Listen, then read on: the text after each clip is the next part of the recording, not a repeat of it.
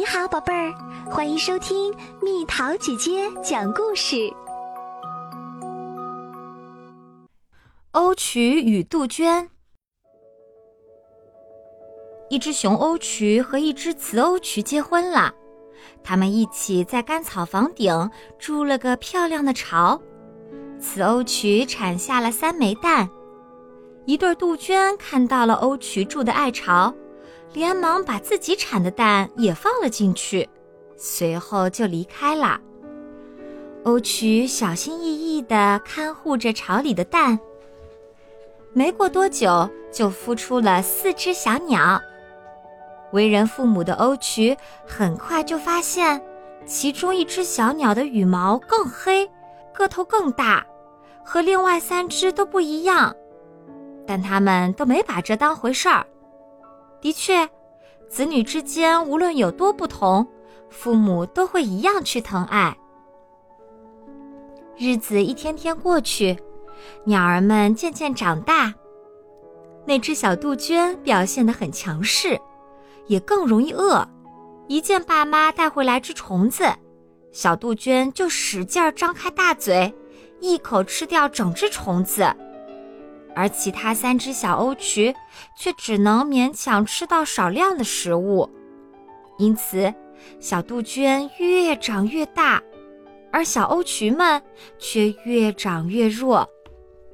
一天，小杜鹃居然用它强壮的身体霸占了整个鸟巢，小欧曲的羽毛都还没长满，根本没力气和这只杜鹃抢地盘儿。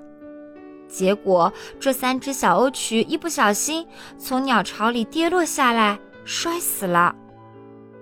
欧曲爸妈很难过，可他们明白大自然的生存法则就是这样残酷，“强者生存，弱者灭亡”这句话一点儿也没错。从此以后，这对欧曲夫妇就把所有的心思都放在了照顾小杜鹃上。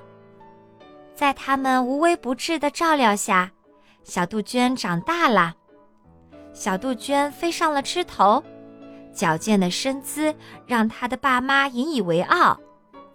爸妈对小杜鹃说：“孩子，我们以你为荣，去吧，去飞吧，祝你好运。”附近的一只大山雀看到了这一幕，开始指责起这对欧曲。太愚蠢了！你们养的可不是自己的亲生孩子啊，你们养的是杜鹃的孩子，难道你们就没有察觉到吗？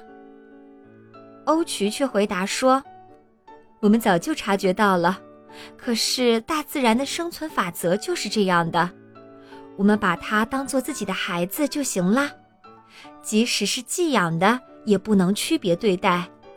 要是你想改变自然法则，”那才叫愚蠢呐！又到了今天的猜谜时间喽，准备好了吗？无论是晴朗的白天，还是暴风雨的夜晚，从早到晚关注着大海的独眼怪，猜猜到底是什么？好了，宝贝儿，故事讲完啦。你可以在公众号搜索“蜜桃姐姐”。或者在微信里搜索“蜜桃五八五”，找到告诉我你想听的故事哦。